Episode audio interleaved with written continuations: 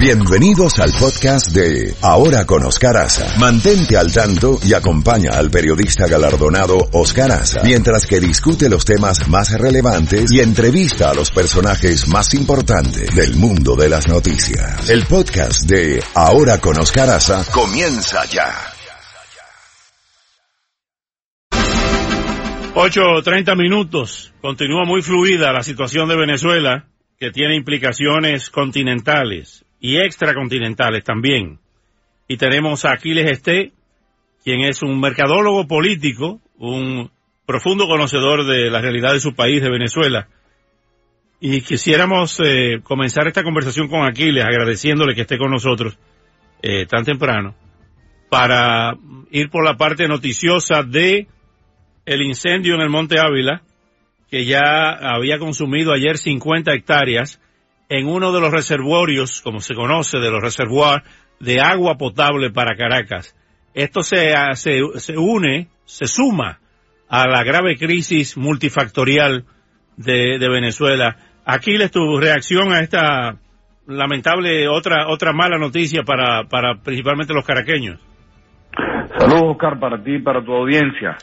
Pues mira, eh, hay que hablar rápido de este tema del Ávila antes de que el régimen de Maduro salga a decir que, que el incendio lo prendió Marco Rubio o Bolton, qué sé yo, que inventará ahora.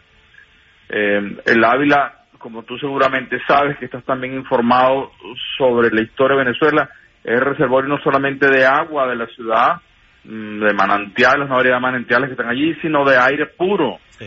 Eh, de modo que eh, complica más la situación en la ciudad de Caracas, una ciudad que ya es un valle y, es bastante contaminada como muchas ciudades en, el mundo, le complica la situación de aire, de calidad del aire eh, a la ciudad capital en Venezuela.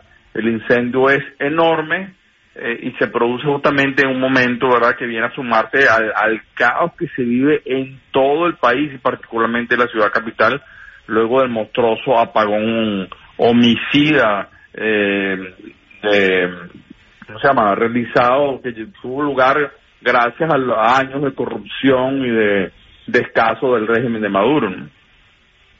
Eh, Aquiles, los diferentes escenarios ante el anuncio, eh, los escenarios que se presentan eh, ante el anuncio de, de, Maduro a través de Delcy Rodríguez, el tuit de Delcy Rodríguez, de que pedía la renuncia de todos los miembros del gabinete. ¿Es una rotación? ¿Es una distracción? ¿Cuál es tu evaluación? Y que rime así. Para mí esencialmente es un gesto de comunicación, de propaganda.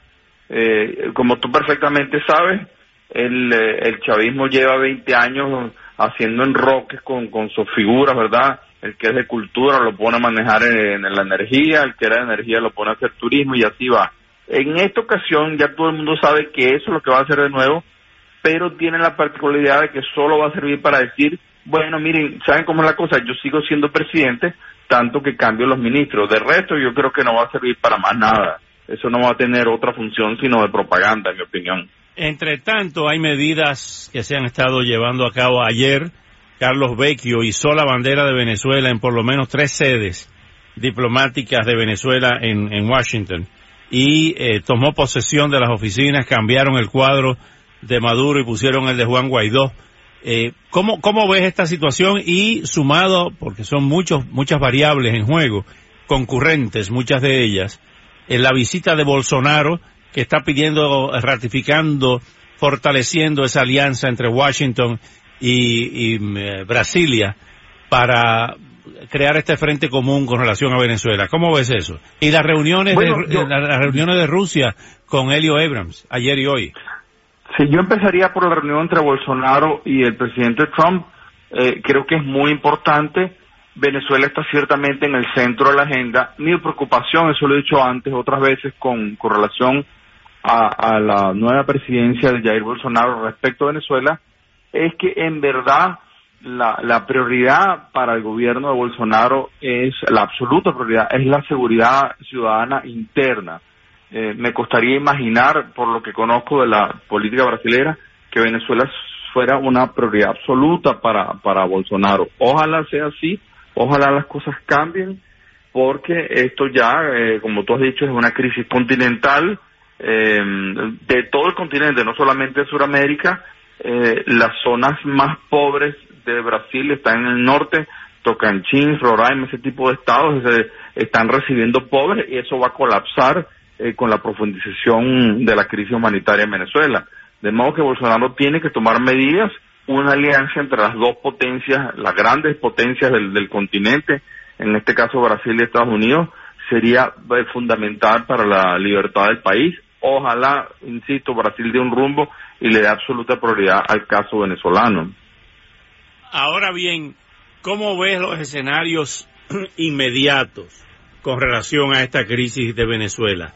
¿Qué, crees que podría pasar en esos diferentes escenarios con lo que está ocurriendo eh, el tema militar, el tema de, eh, que se ha revelado de amplias zonas que se sabía ya del territorio venezolano en manos del ELN, de disidencia de, las FARC y el paso de más de mil militares eh, venezolanos a Colombia.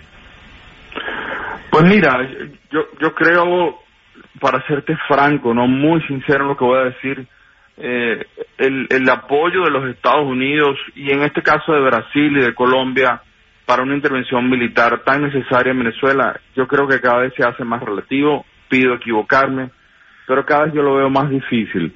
Eh, va siendo la hora, es muy fácil, yo sé decir esto desde el sur de la Florida, pero va siendo la hora de que el presidente Guaidó y su equipo eh, consideren con seriedad la posibilidad de una rebelión popular en todo el país, eh, que los venezolanos se embragueten y, y tomen en sus propias manos la libertad del país, porque la situación para alguien que está viviendo en Venezuela es muy, es muy, ya es muy clara.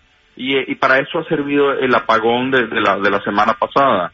Mm, o sea, en Venezuela, si tú vives en Venezuela, o te mata el hambre, o te mata la falta de, medicinas, o te mata el AMPA, o eh, te mata el gobierno. Pero Guaidó, eh, Guaidó dijo hace tres o cuatro días que ahora el próximo plan es la movilización nacional terminando en Miraflores. Buen punto, y eso fue muy bien recibido, por lo menos yo lo veo así, y, y creo que eh, tendería a pensar que su recorrido por el país es para buscar las fuerzas y, el nivel de afirmación popular que necesita para llevar a cabo una, una operación tan osada de ese tipo, que implica arriesgar la vida de, miles de personas. Pero yo creo que a los venezolanos no le va quedando otra mientras, ¿sabes? Se hace lejano y, y, se, y se alarga la espera de una supuesta intervención de los Estados Unidos que, que no que no va a llegar cada vez se alejan más de esa de esa posibilidad ojo pido equivocarme pero mira esa es la situación de quien vive en Venezuela. Y por cierto los venezolanos hemos aprendido ya en los últimos meses que ya no somos tan bien recibidos en otros países no porque seamos venezolanos hindúes o franceses sino porque simplemente ya los venezolanos que estamos emigrando somos muchos.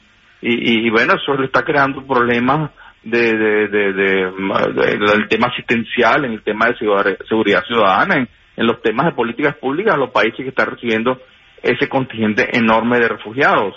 De modo que, bueno, va llegando la hora de plantearse, no es la hora de, de, salir de este, de, este régimen a la clásica, pues, ¿no? Con una rebelión popular que desconozca en todos los órdenes a la tiranía. Yo creo que eh, las palabras recientes, como tú dices, del presidente Guaidó van en esa dirección y yo lo veo como una como una vía correcta, pues, porque ya se van cerrando las otras alternativas, ¿no?